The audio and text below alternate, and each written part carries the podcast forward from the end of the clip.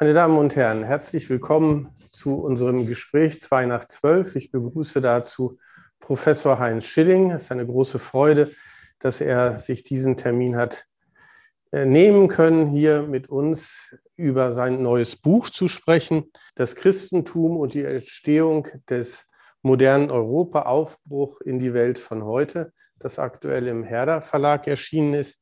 Heinz Schilling ist Professor Emeritus für europäische Geschichte der frühen Neuzeit hier in Berlin gewesen. Und er hat, bevor er dieses Buch beim Herder Verlag geschrieben hat, eine Trilogie, ein Triptychon, eine Trias, was immer, man kann das sehr verschieden lesen, geschrieben. Ein Buch über Martin Luther, das mehrere Auflagen gehabt hat. Dann ein Buch 1517, Weltgeschichte eines Jahres. Allein das Cover ist eine Betrachtung wert, wenn Sie mal darauf demnächst zurückgreifen. Martin Luther, der Wittenberger Mönch vor einem Nashorn. Und er hat eine äh, Biografie Karls V. geschrieben. Nach dieser Trilogie also das Buch über das Christentum und die Entstehung des modernen Europa. Und darüber werden wir gleich miteinander sprechen. Heinz Schilling sitzt jetzt aktuell auch bei uns in der Katholischen Akademie. Er war schon vorher zweimal bei uns. Ich freue mich sehr darüber, dass das jetzt das dritte Mal ist. Ich erinnere mich lebhaft an einen Termin im Vorfeld des Reformationsjubiläums, wo er hier zu Erasmus und Luther mit italienischen Gästen diskutiert hat und 2017 hier eine Diskussion mit uns gemacht hat, einen Allerheiligenabend über das Jahr 1517 ökumenisch und auch global historisch. Heinz Schilling ist ein Augenöffner für mich. Also ich habe nicht alle seine Bücher durchgelesen, das muss ich gestehen. Also das von heute ja, auch das Lutherbuch, die anderen daran habe ich gelesen. Er ist ein Augenöffner für bestimmte Vorurteilsstrukturen in der Wahrnehmung von Reformation, moderne, frühe Neuzeit. Und immer wieder auch der Einwand, das zeichnet, glaube ich, Heinz Schillings Bücher auch ein, aus gegen eine zu theologisch einsinnige Deutung vieler Dinge, meinetwegen der Reformation. Da äh, kann man sehr viel von ihm lernen, dass er einen doch daran erinnert, die Realgeschichte des Christentums zur Kenntnis zu nehmen und wirklich historisch korrekt zu arbeiten. Die Hauptthese seines Buches wird er uns gleich vielleicht andeutend erläutern, aber so viel zumindest möchte ich meinerseits auch noch sagen, Heinz Schilling ist immer auch ein bisschen polemisch angehaucht. In aller Sachlichkeit, die er macht, hat er immer auch eine klare Vorstellung davon, wem man eigentlich widersprechen muss. Das beginnt einleitend bei ihm sehr schön, dass er sagt, unsere Zeit zieht es indes eher als Erzverfehlung vor, dass sich in Antike und Mittelalter die Kirche auf Politik, Macht und Staatsnähe eingelassen hat.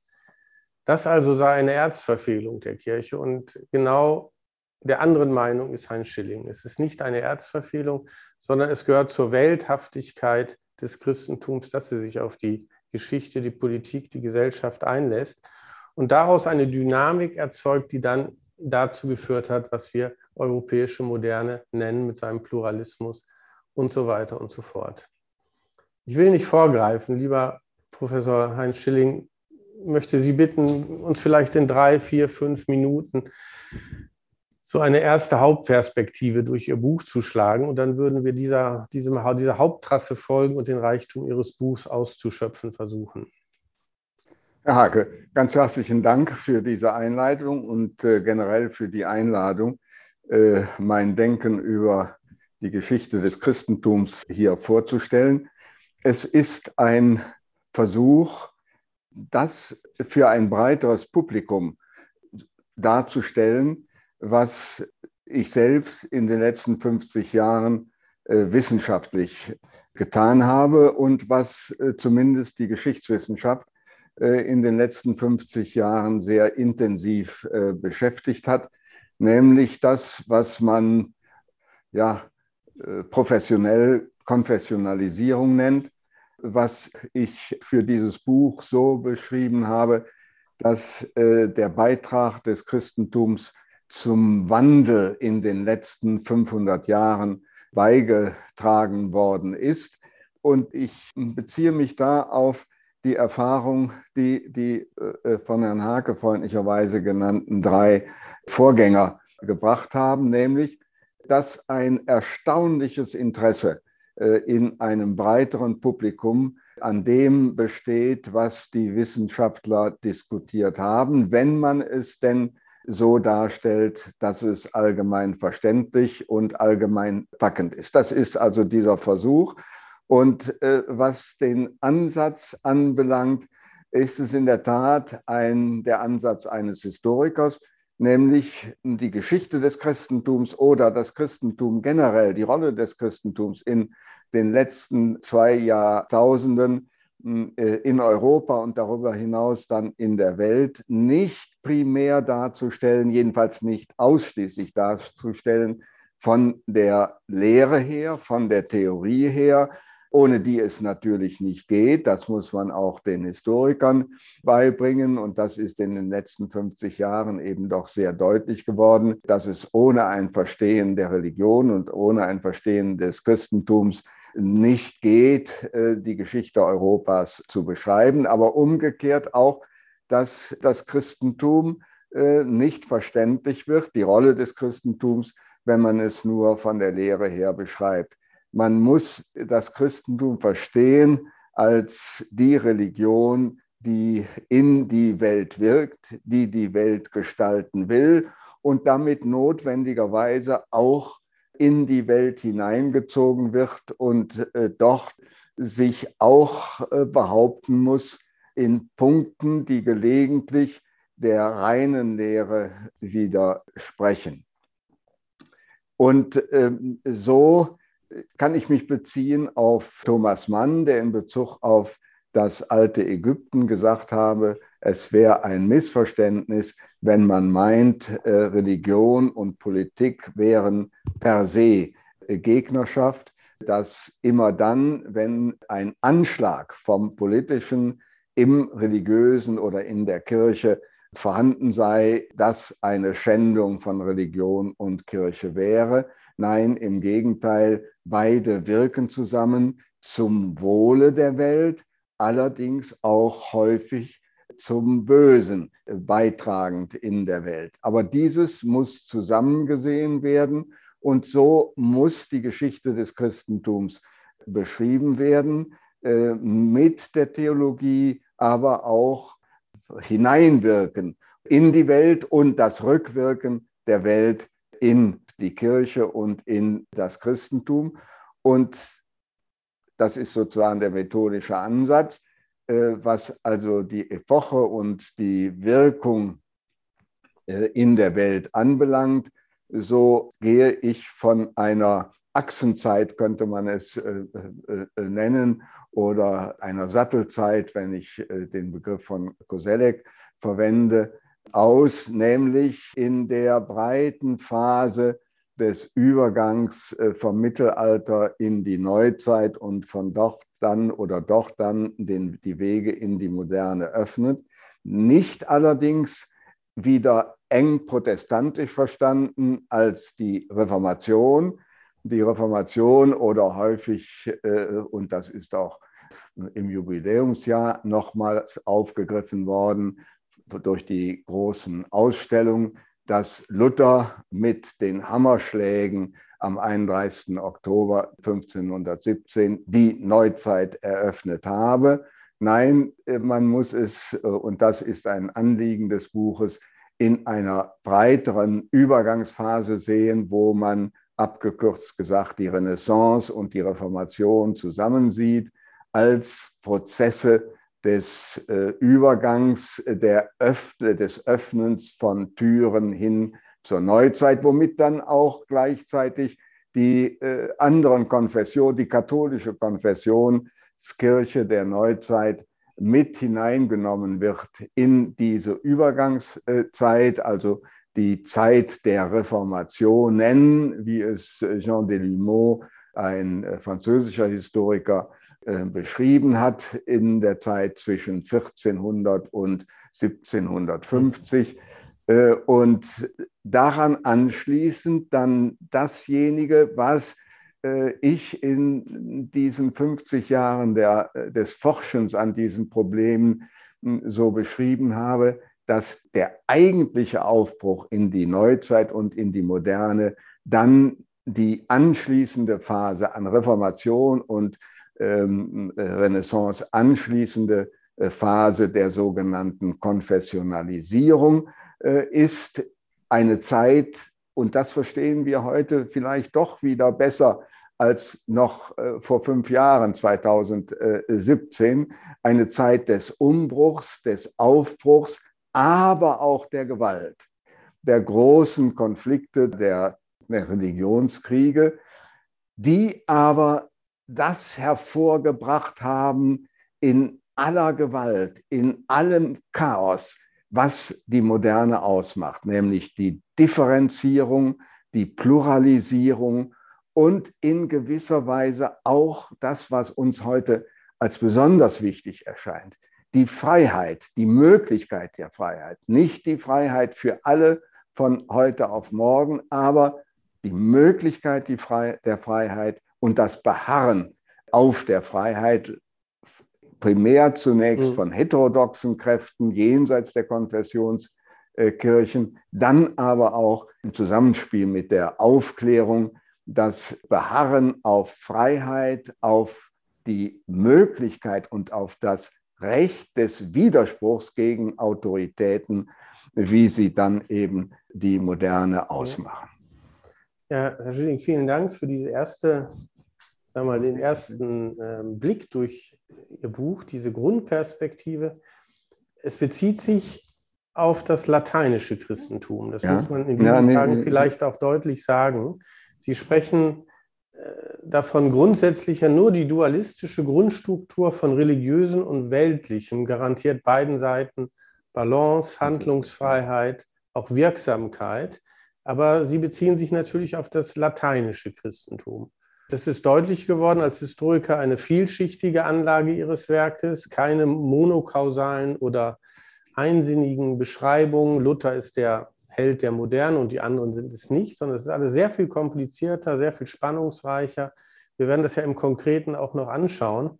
Aber jetzt in unsere Lage nochmal gesprochen. Also müssten wir in dieser Situation auch nicht noch mehr Wertschätzung für diese lateinisch-christliche Tradition bekommen, die sich diese Frage Religion und Staat eben nicht ausreden lässt, auch in der Kompliziertheit. Und das ist ein spannungsgeladenes Verhältnis ist. Sie schreiben an anderer Stelle auch von einer Gratwanderung, die wir uns nicht ersparen können in, in demokratischen Europa. Also der Streit darüber, wo da die Grenzen sind, die Einflusssphären, das geht auch weiter und weiter. Also wenn Sie darauf abspielen, äh, äh, anspielen, äh, wie die heutige politische Situation, die uns alle äh, berührt, äh, hier zu beurteilen ist, äh, so ist es in der Tat so, dass gerade auch unter diesem religionssoziologischen, konfessionellen Ansatz, unter dieser Perspektive heute ein außerordentlich interessantes Beobachtungsfeld sich eröffnet. Äh, wir wären sehr dankbar, wenn es sich nicht eröffnet hätte, aber es hat sich eröffnet. Und hier äh, die Dinge, die jetzt wieder unter Gewalt unter Verderbnis, unter Grundsatzfeindschaft äh, stehen, ereignen sich in diesem Übergangsfeld zwischen dem lateinischen christlichen Europa und dem orthodox-griechischen, äh, konkret orthodox-russischen äh, Feld. Und es ist in der Tat so, dass das, was ich unter lateinischem Europa verstehe, sehr früh sich herausgebildet hat und sehr früh äh, auch eine Grenzlinie gezogen hat zwischen, grob gesagt, zwischen äh, Mitteleuropa und Osteuropa, dem orthodoxen Europa. Die Begriffe gehen ja teilweise wild äh, durcheinander. Man spricht jetzt von dem östlichen Europa, von wo jetzt Waffen kämen in die Ukraine und meint damit Polen und das Baltikum. Das ist aber in meiner kulturgeschichtlichen Perspektive nicht das östliche Europa, sondern das ist das östliche Mitteleuropa.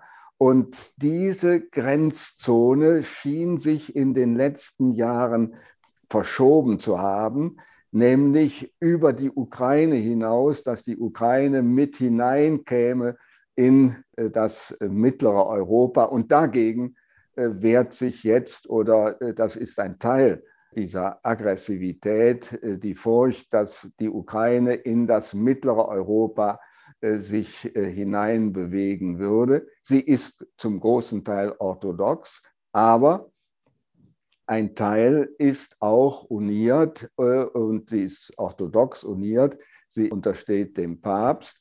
Und es haben sich, da sieht man, wie brisant diese rein kirchen- und konfessionsgeschichtlichen Phänomene heute, auch heute noch sind, die Abwendung vom Russischen zum byzantinischen Konstantinopel, Christentum, äh, Orthodoxie ist einer der, äh, der, der äh, äh Bruchlinien, die hier die Konflikte ausge, äh, ausmacht oder heraufbeschworen hat.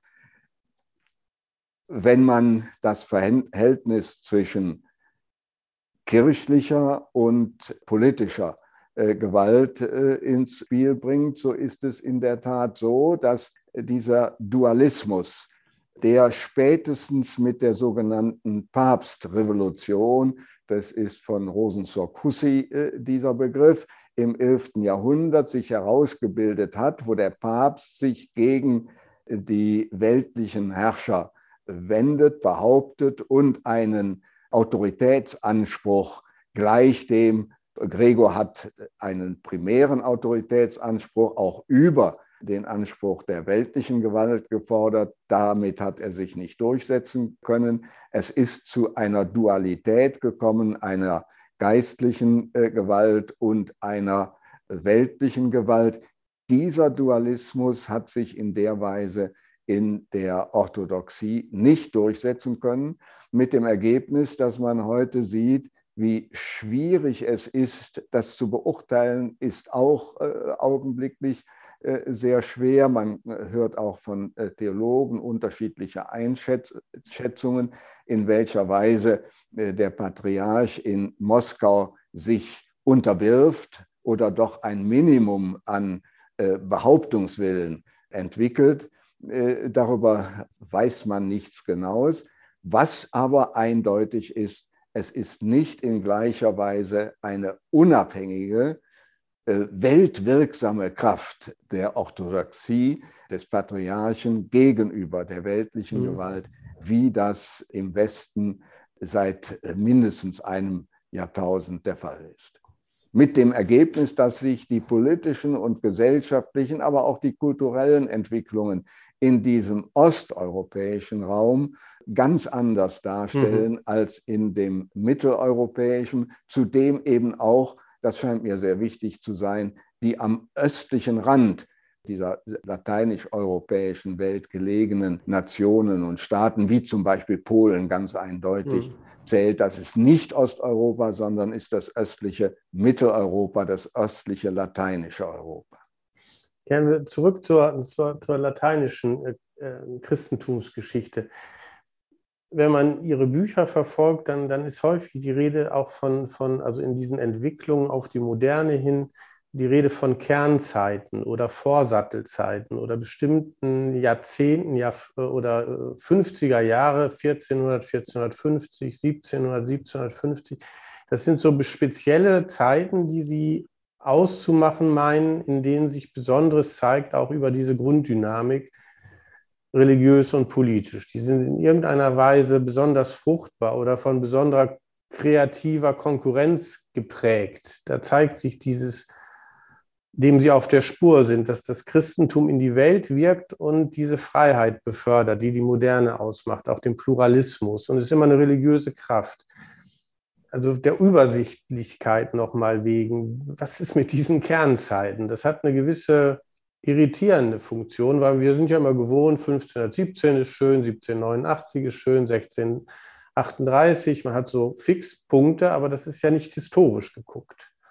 Nein, es sind äh, Übergangszeiten, es sind Schwellenzeiten. Und wenn man diese Zeiten des Übergangs und der grundlegend neue, äh, Neuorientierung sich vor Augen führt in der Christentumsgeschichte, dann ist natürlich zunächst mal die Situation äh, in der Antiken, in dem Moment, in dem das Christentum von einer verfolgten Minderheit zur Staatsreligion wird. Das äh, ist natürlich ganz entscheidend und es äh, eröffnet wieder sehr interessante diachrone Vergleichspunkte. An einer Stelle weise ich darauf hin, dass die Situation, wenn man zunächst mal die Situation in Deutschland sich vor Augen führt, mit der zunehmenden äh, Säkularisierung beziehungsweise mit der zunehmenden Abwendung von breiten Bevölkerungsschichten von den Kirchen, ganz konkret auch in, äh, wenn man mit Zahlen operiert, in Städten äh, der ehemaligen DDR, vergleicht mit der Situation des Christentums in der vorkonstantinischen Zeit, hat man quantitativ eine sehr ähnliche Situation denn die Christen sind in einer Minderheit. Sie sind nicht mehr verfolgt, auch in den östlichen Gebieten unseres Landes, aber sie sind eine Minderheit, so wie sie zu Beginn in Rom äh, eine Minderheit waren, dort aber eine verfolgte Minderheit. Und dann mit Konstantin kommt die große Wende, ist die Chance für das Christentum gegeben, sich in die Welt einzumischen. Das heißt, die Welt mit zu prägen.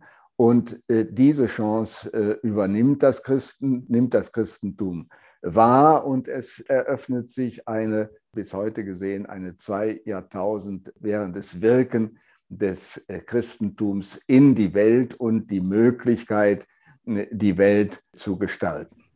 Aus einer Minderheitensituation heraus zunächst und von daher dieser diakone Vergleich könnte man Überlegungen dazu anstellen, wie äh, jetzt das Christentum äh, aus einer Minderheitensituation die Zukunft gestalten kann. Das ist eine der entscheidenden Kernzeiten. Und die andere, mit der ich mich intensiver befasst habe, ist dann in der Tat der Übergangsprozess von der mittelalterlichen äh, Verfasstheit sowohl des Christentums als auch der Welt in Europa generell hin zu einer äh, neuzeitlichen und dann modernen. Und da äh, scheint mir, wie ich es eben ja schon angedeutet habe, nicht nur die Reformation, sondern diese breite Übergangsphase Renaissance und Reformation eine ganz und dann schließlich mit der Durchbruchsphase ähm, voller Gewalt, äh, voller Grausamkeiten, voller tiefer Feindschaft, das muss man sagen. Aber in dieser Zeit der Konfessionskirche, der Grundsatzfeindschaft zwischen den äh, christlichen Konfessionen äh, hin zur Möglichkeit einer modernen, säkularen Welt, die dann im Moment der Aufklärung die heutige Form erhält, Häufig wird es dargestellt, endlich werden die christlichen äh, Grenzen und Hemmschwellen beseitigt und erst durch die Aufklärung kommt es zur Modernität und das ist eine Bewegung gegen das Christentum. Das ist, wie ich meine, plausibel darstellen zu können, das ist eine Fehlkalkulation. Es sind äh, christliche Elemente, die bereits vorweg in dieser Pluralisierung, äh, in dieser Differenzierung und vor allen Dingen in, der, äh, in dem Recht, das sie beanspruchen, Autorität in Frage zu stellen, hier vorgearbeitet haben im 17. und frühen 18. Jahrhundert, dann aber auch in dieser breiten, wiederum breiten Übergangsphase ins 19., 20. Jahrhundert äh, die Aufklärung durchaus entscheidend mitgeprägt haben. Das wären die, diese äh, Neuansätze. Und nun müsste man von dieser Perspektive fragen, wie ist es denn mit der Zeit, in der wir le äh, leben? Ich brauche äh, niemandem zu erklären, dass wir wieder mit ungeheuren Umbrüchen zu tun haben, es zu tun haben. Wir haben bisher gedacht, das läuft alles friedlich ab. Wir werden digitalisiert, ja, aber das scheint ja nicht der Fall mondialisiert, zu sein. wir sind globalisiert und das sah alles so aus. Die Wirtschaftsketten, ökonomischen Ketten laufen über die Welt und das läuft alles so geradlinig und so reibungslos, dass wir uns sozusagen in Richtung eines seligen Himmels auf dieser Welt bewegen. Ja, aber der, Ihr Buch und, ist ja nun gerade irgendwie anders getönt. Also auch wenn man nochmal diese vorreformatorische, nachreformatorische, konfessionalistische Phase nimmt, es kommt mir so vor, als ob es sehr spannungsreich angelegt ist. Partikularismus gegen Universalismus, das gilt religiös. Der, der Universalismus und Zentralismus des Römischen, aber der Partikularismus religiös in, in, in, evangelischen Bewegungen, alles das ist nicht bewertet von außen, das sei gut oder, oder schlecht, aber es ist ein dauerhafter Streit, sowohl im religiösen wie im politischen. Am Ende zerbricht auch die, die universale Perspektive des römischen äh, Kirchen- oder Papsttums, genauso wie Karl V. am Ende mit seinem Universalismus scheitert. Das wird dann auf weit, auf, im Papsttum noch auf andere Weise weiter gestrickt, aber wir haben einen dauerhaften Streit von Partikularismus und Universalismus. Und wenn ich Sie richtig verstanden habe, ist das auch gut so. Und man kann auch nicht immer gleich sagen, auf welcher Seite nun der Gute oder der Böse steht dieser Streit führt am Ende, wenn man die Spannung aufrechterhält, zu mehr Freiheit und zu mehr Modernität. Und irgendwann ist auch Pluralismus unhintergehbar. Aber es, also wenn ich eine aktuelle Lehre aus Ihrem Buch ziehen wollte, also wenn man das so überhaupt machen sollte, dann, dann also ein Plädoyer für diese Spannung. Also nicht zu glauben, man könnte ohne diese Spannung, die angelegt ist im Christentum, sie muss welthaft sein, sie muss in die Welt wirken, genau zu schauen, in welcher Weise es jetzt gerade jetzt tut. Ja. Jetzt nicht eine allgemeine Lehre daraus zu ziehen, sondern genau zu schauen, was ist der Weltbeitrag der Christen. Ja, und sich die Spannung nicht Welt zu schenken, also in irgendeiner irenischen Harmonie. Nein, nein, äh, äh diese, äh, dieses sich behaupten in der Welt äh, verlangt jeweils, es gibt äh, natürlich hier auch wieder ein Spannungsfeld. Es ist, das soll nicht abgewertet werden.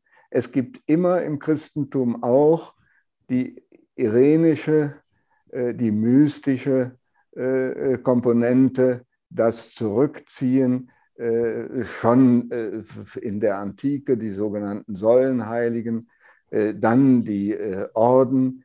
Es gehört auch die Kontemplation und das Beten hinzu. Und das Beten hat sich immer so verstanden und die Kontemplation auch, äh, dass es nicht nur und nicht mal primär, primär um die eigene äh, äh, Seele und Psyche und die Heiligung des, des Individuums geht, sondern es war immer, das Ora war auch immer ein Beitrag für das Heil der Welt. Diese Seite gab es immer und die ist auch wichtig und auch heute. Äh, der Papst ruft ja auch immer, aber auch protestantische äh, Geistliche äh, rufen zum Gebet auf und das mit Recht. Aber es ist in der jeweiligen Konstellation, historischen Konstellation, zu entscheiden, in welcher Weise hm, das Christentum sich verhalten soll und die Kirchen sich auch verhalten sollen. Und das ist wiederum ein Unterschied äh, zwischen der orthodoxen und der lateinisch-christlichen ja. Welt. Ich äh, habe den Eindruck, dass jedenfalls in der Öffentlichkeit, es gibt ja eine ganze Reihe von Klerikern, die auch in Russland offensichtlich jetzt zum Widerstand aufrufen, dass aber die Kirche als Institution äh, sich ähm, aufgerufen fühlt, in dieser konkreten Situation eine Stimme zu sein und äh, Forderungen zu stellen. Das äh, ist in dieser Weise, glaube ich, nicht mhm. zu sehen. Ich möchte mal an einem Punkt bleiben, um einen Vorteil oder Vorurteil, das vielfach geäußert wird. Also gut, Modernität hat mit Religion gar nichts zu tun und wenn, dann mit dem Protestantismus. Da schreiben Sie an einer Stelle, das ist natürlich nicht Ihre Auffassung, die tiefe kulturelle und gesellschaftliche Prägung des neuzeitlichen Alltags durch das Christentum wurde von allen neuzeitlichen Konfessionskirchen vorangetrieben, protestantischen wie katholischen. Und wenn man Ihr Buch liest, dann, dann ist das wie in einem großen Bild, in dem sich immer wieder protestantische und katholische Elemente zueinander stellen und man nicht einfach sagen kann, das hat nun ausschließlich auf das Konto der Freiheit eingezahlt, sondern auch die Katholiken hatten etwas eingezahlt, auf eigene Weise. An einem anderen Punkt sagen sie sehr genau, dass die frühmodernen Staaten, zum Beispiel, um es jetzt anschaulich zu machen, im Bereich der Sozialdisziplinierung, viel davon gelernt haben, was die Konfessionskirchen gerade in der sozialen Disziplinierung, in der geistlichen Disziplinierung durchgesetzt haben. Die Stärke der Freiheit der, der äh, frühneuzeitlichen Staaten profitierte von Gesten, von Üblichkeiten, Übungen, Sozialkontrollen der kalvinistischen Kirchen, genauso wie anders Prozessionen, barocke Baukunst von den Katholiken, aber auf eine sehr verschiedene Weise. Und da sind sie so, dass sie wirklich dazu zwingen, zu gucken, ja, wo hat eigentlich die Religion einen dazu gebracht, konkrete Freiheit zu befördern, die dann in der Moderne endete, die Pluralismus und Vielheit als unhintergehbar machte. Das macht ihre Bücher, finde ich, so unglaublich spannend, dass sie immer wieder darauf zurückkommen, was zahlen die verschiedenen Konfessionskirchen mit ihrer konkreten Prägekraft der Wirklichkeit auf die Staatswerdung in der frühen Neuzeit ein, auf die Freiheitsentwicklung und so weiter und so fort. Ja, sie wirken ein auf die Herrschaftsträger, auf dasjenige, was ihre primäre Aufgabe ist in der Regierungsgewalt, in der äh, Politik. Sie werden zunächst verpflichtet, das ist die konfessionelle Seite und die konfessionalistische und die orthodoxe Seite. Was man heute schwer versteht und äh, was äh, leicht äh, sozusagen kritisiert, wenn nicht gar diffamiert wird. Anfangs sahen sie als das höchste, forderten sie als das höchste Staatsziel, um das mal so allgemein zu sagen, ein, dafür zu sorgen, dass die äh, Untertanen, wie sie damals hießen, das ewige Seelenheil erlangen konnten. Äh, das heißt, sie waren angekoppelt an die dogmatischen Auslegungen der Kirchen. Das können wir heute schwer verstehen, aber von dort ergibt sich durchaus eine Linie hin zur Säkularisierung dieses höchsten Staats, äh, der höchsten politischen Aufgaben, des höchsten Staatszweckes, nämlich nicht mehr das ewige Seelenheil der Untertanen zu garantieren, sondern das allgemeine, die Salus Publica der Gesellschaft. Der Staat hatte nun die, die Aufgabe, allerdings unter Wahrung der religiösen und der, der äh, äh kulturellen äh, äh, Interessen der Menschen, äh, dafür zu sorgen, dass die Gesellschaft friedlich zusammenlebt, dass die Gesellschaft sozial ausgeglichen zusammenlebt, dass Kriege zu vermeiden sind, wo sie nicht unbedingt zu führen sind. Das gibt es ja auch. Und das ist sozusagen der, der, das, das christliche Legat an die moderne Politik oder auch äh, denken wir äh, an das andere Problem, das uns ja immer noch beschäftigt, auch äh, äh ähm, gesundheitliche äh, Fürsorge bis hin zum Streit ja jetzt äh, in unserem Bundestag, wie weit die Politiker verpflichtet sind, Vorsorge zu treffen, dass die Menschen sich nicht von diesem furchtbaren ähm, äh, Virus äh, äh, anstecken und zu Tode kommen. Bis hin zu dieser Begriff der vulnerablen Teile der Gesellschaft. Das ist ja durchaus im Bereich dieser christlichen Ethik, die die Politiker in einer bestimmten Weise verpflichtet.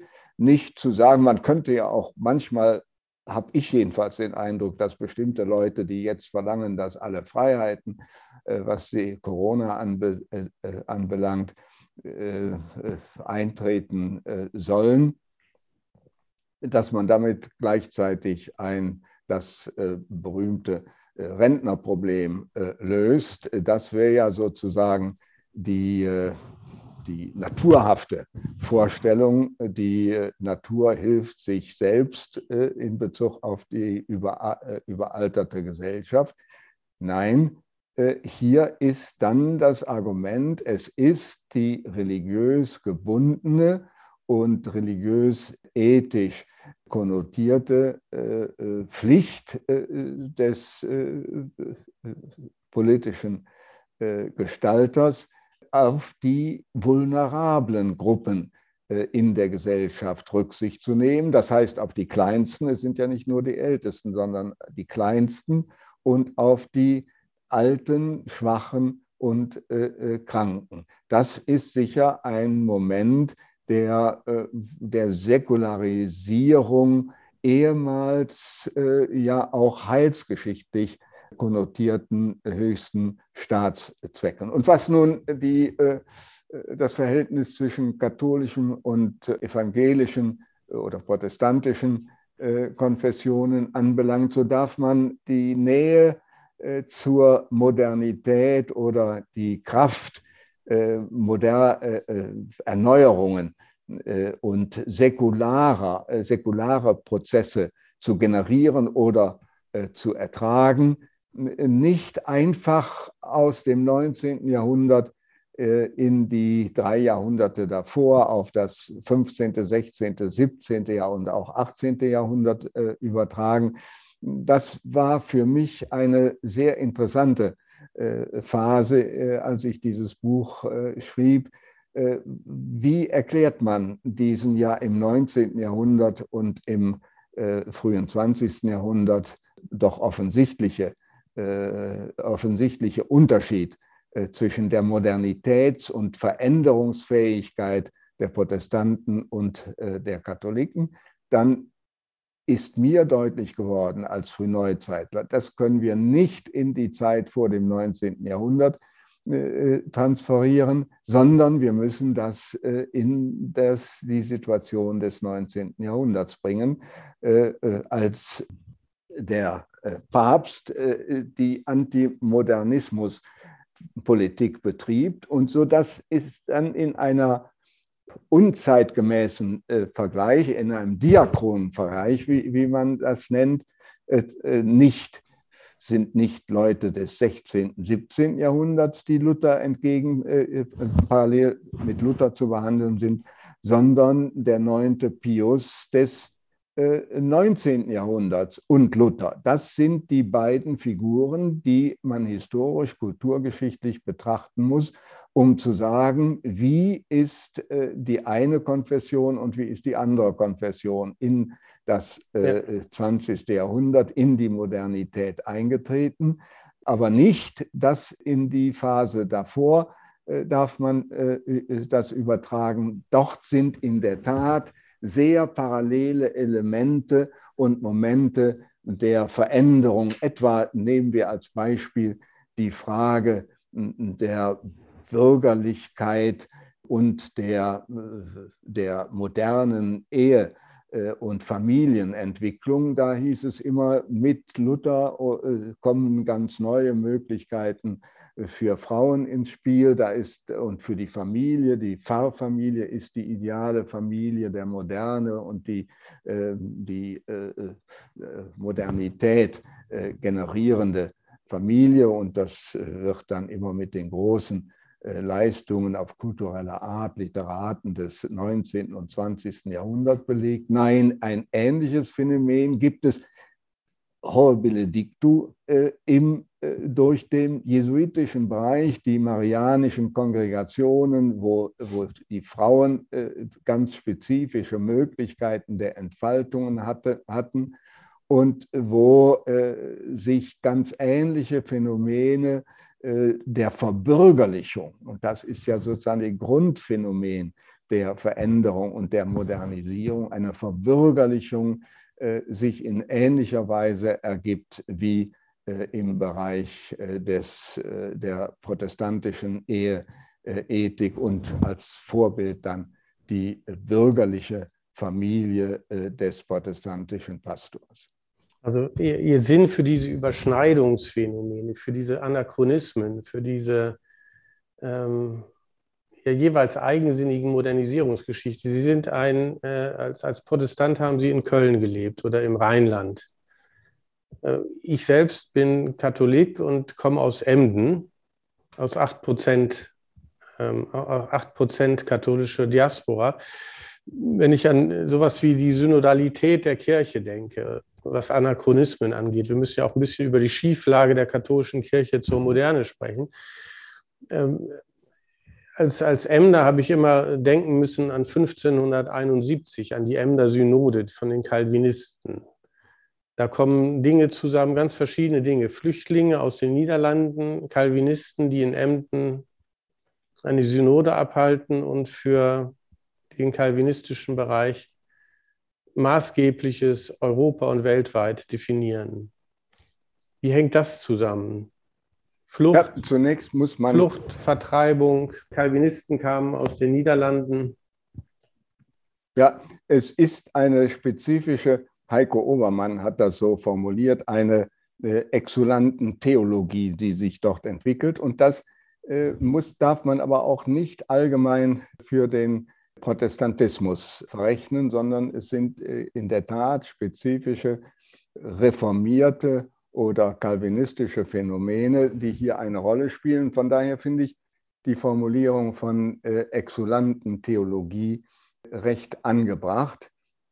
Sie hatten nicht die Möglichkeit, äh, sich in ähnlicher Weise zu organisieren wie das Luthertum auf der Basis von Territorien, auf der Basis von, ähm, äh, von Territorialstaaten, konkret Fürstenstaaten, meistens in dieser Zeit, sondern sie waren ein sehr bewegliches Element, äh, sie mussten ihre Kirchenstruktur gleichsam organisieren, ja, en passant, indem sie auf dem Weg waren, sich in Sicherheit zu bringen, aber gleichzeitig äh, dafür sorgen wollten, äh, dass sie ihre religiöse, äh, äh kirchliche Identität bewahren. Denn sie waren ja zum großen Teil, hatten sie ihre Heimat verlassen aus religiösen Gründen. Und hier war eine völlig andere Organisation nicht nur theologisch möglich, sondern aus realgeschichtlichen, aus der realgeschichtlichen Situation her notwendig. Ganz anders als in der Weltkirche, die in Rom äh, sozusagen verankert war auf katholischer Seite, aber auch ganz anders als im äh, lutherischen Bereich, äh, wo das, was für die Welt äh, in Rom verankert war, in den einzelnen Staatskanzleien oder Fürstenkanzleien verankert war. Also es ist nicht so sehr eine, ein, ein theologischer Unterschied, ähm, den man christenheitsgeschichtlich verrechnen kann, theologisch verrechnen kann, sondern es ist die konkrete gesellschaftliche Situation, wo übrigens äh, ein Vergleich durchaus möglich ist. Da sieht man, wie, wie die Bewegung, wie, wie die Migration, wie die Flüchtlingssituation eine Rolle spielt. Ähnlich äh, bei den, äh, bei den ähm, sephardischen Juden, die zur selben Zeit, im selben Jahrhundert, äh, sich aus äh, Spanien äh, fort, aus Spanien fliehen müssen und ganz ähnliche, man kann nicht sagen, kirchliche, religiöse Strukturen entwickeln wie die Calvinisten. Und das Luthertum, dort, wo es nicht fürstenstaatlich oder territorialstaatlich organisiert war, sondern auch durch Flüchtling, äh, Flüchtlingskirchen geprägt war, etwa im Niederrheingebiet, dort entwickelt auch, dort entwickelt auch äh, das Luthertum, die lutherischen äh, Gemeinden, etwa äh, in Köln und Umgebung, eine synodale Struktur. Und wenn man das jetzt auf die heutige Situation in der katholischen Kirche den synodalen Weg äh, ähm, äh, anwendet, muss man das so, so würde ich das so interpretieren. Äh, die Katholiken waren selten. Es gibt auch katholische Minderheitsgemeinden. Äh, Im 16. Jahrhundert müssen sie zum Teil aus, aus Belgien und den Niederlanden fliehen. Es gibt auch kleine, wenige, aber immerhin katholische Flüchtlingsgemeinden, insbesondere im Rheinland. Das ist aber die große Ausnahme. Also im Allgemeinen war äh, der Katholizismus nicht, sah sich nicht verpflichtet, sich als solche Untergrundskirchen oder wie sie auch heißen, Kreuzkirchen äh, zu organisieren. Das ereignet sich jetzt erst heute in der Säkularität. Das heißt, sie wollen etwas, ich will nicht sagen nachholen, aber doch aufgreifen, kopieren und äh, man sieht nicht ein, warum man nicht äh, im katholischen Bereich ähnliche Strukturen aufbauen kann, wie es äh, in den protestantischen Kirchen, primär zunächst in den, in den Reformierten, in der spezifischen gesellschaftlichen und kulturellen Situation der Flüchtlingskirchen, der Untergrundkirchen sich entwickelt hat. Warum kann nicht eine, äh, eine über die Jahrhunderte dominante äh, Konfession auch solche Partizipationsmomente aufnehmen und in ihre eigene Kirchenstruktur einbauen, was in anderen Konfessionen der Not und dem Zwang gefolgt vor einigen Jahrhunderten geschehen ist und sich doch äh, recht erfolgreich äh, behauptet hat, ohne dass damit äh, sozusagen äh, die theologische und spirituelle Substanz der reformierten oder der lutherischen Kirchen verloren gegangen ist. Das, das schreiben Sie in übrigens durchgehend dann im 19. Jahrhundert diese synodale Struktur des, äh, des, der, der Reformierten übernommen. Ja, also das schreiben Sie auch in dem Buch von der belebenden Kraft der Synodalität, die man der katholischen Kirche nur wünschen kann. Und wo Sie das auch also sehr zurückhalten, aber auch klar formulieren.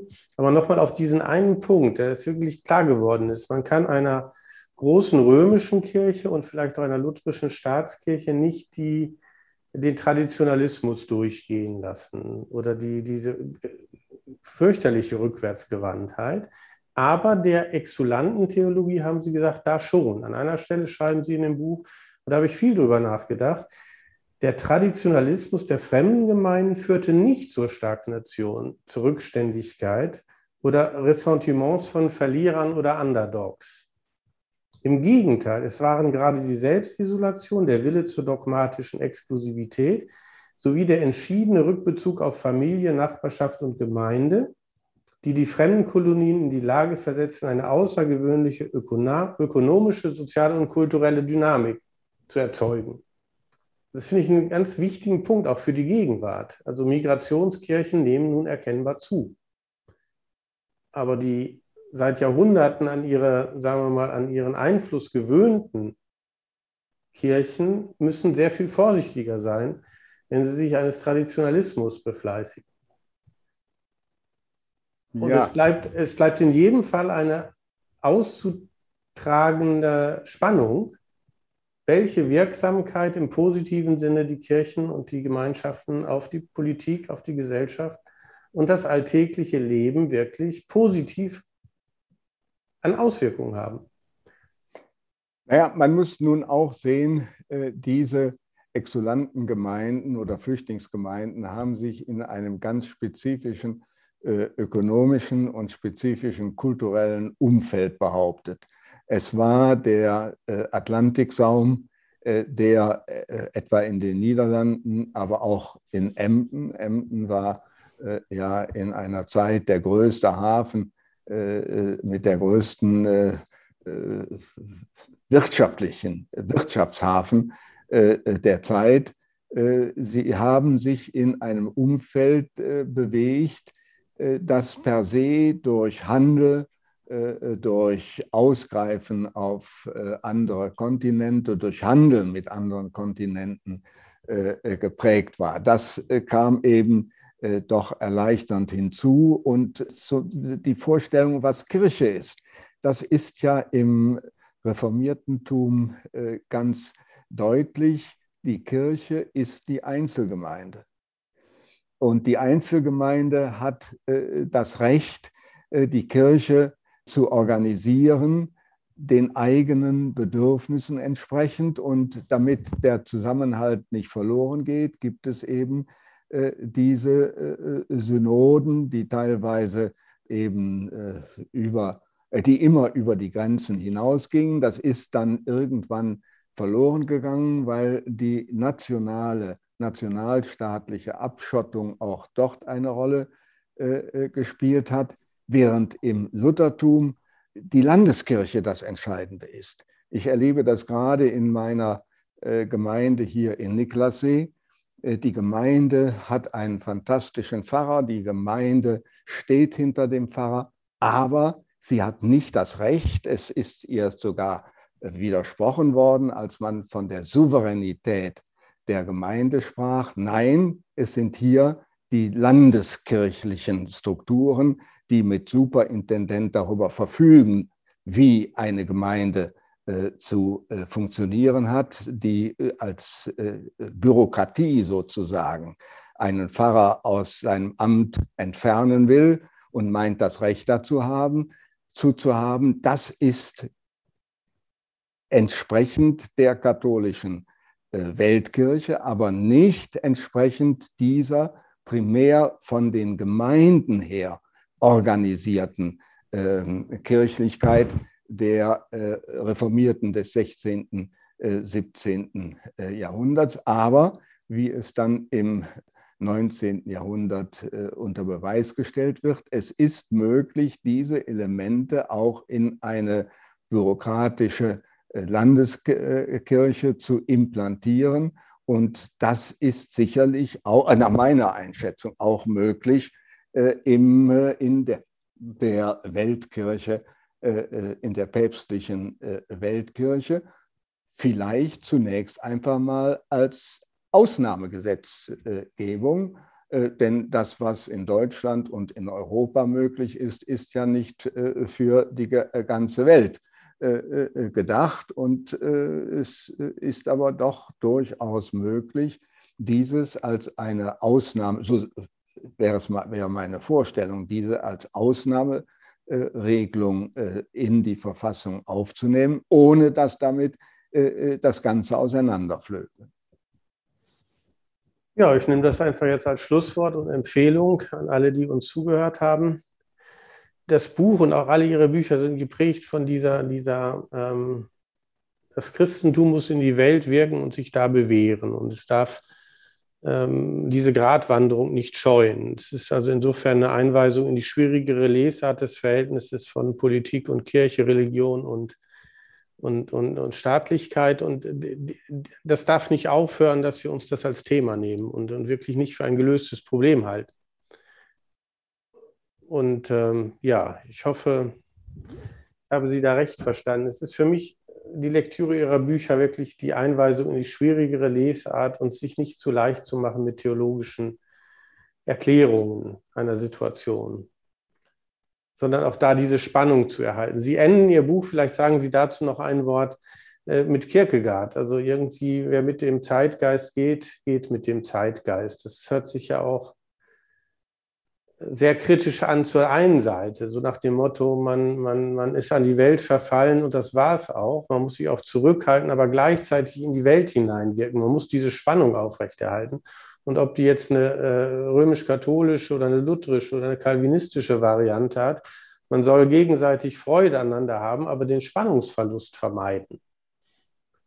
Ja, äh, also man hadert ja immer primär mit seiner äh, eigenen Kirche und da habe ich doch den Eindruck, äh, dass tendenziell äh, im protestantischen Bereich die Gefahr herrscht, dass man mit dem Zeitgeist geht und diese von Ihnen wiederholt angesprochenen, diesen Gradgang nicht bereit ist zu gehen, sondern eben diese, ja, lassen mich doch mal sagen, gewisse Anbiederung an die Zeit, diesen Weg zu gehen. Es gibt da ein Buch Kirche von, von Apel, äh, dem ehemaligen Verteidigungsminister, der genau in dieser Situation, wo es auch darum ging, ich glaube, wieder aktuell, es ging um den Nachrüstungsbeschluss unter Helmut Schmidt. Und da hat er sich von den Führern seiner äh, Kirche alleingelassen gefühlt, insofern sie mit dem damaligen Zeitgeist, wir dürfen solche Waffen äh, nicht akzeptieren, hat er sich sehr alleingelassen gefühlt und hat ein äh, vehementes Pamphlet gegen diese im Zeitgeist äh, verlorenen äh, Leiter und Führer der äh, evangelischen äh, Kirche geschrieben. Das wird wieder sehr aktuell vor der jetzigen Situation. Ich habe am Sonntag äh, im Radio eine Predigt, ich weiß gar nicht mal, es war, war ein ökumenischer Gottesdienst, ähm, gehört, ob es ein Katholik oder ein Protestant war, der in der jetzigen Situation sich ganz darauf zurückzog, äh, Waffen äh, darf man als Christ nicht äh, als eine Lösung ansehen. Das ist das Kippen von diesem Grad ab in die Richtung des äh, Zeitgeistes, äh, wie ich das äh, sehen würde, gegenüber der Notwendigkeit, jetzt ein Bild von Max Weber, die Situation, die, das Bohren dicker Bretter und die Notwendigkeit, sich ja dem Bösen entgegenzusetzen und äh, das Böse äh, dann auch mit entsprechenden äh, Waffen und mit entsprechenden politischen Entscheidungen einzuhegen und zurückzudrängen. Das wäre die Gratwanderung.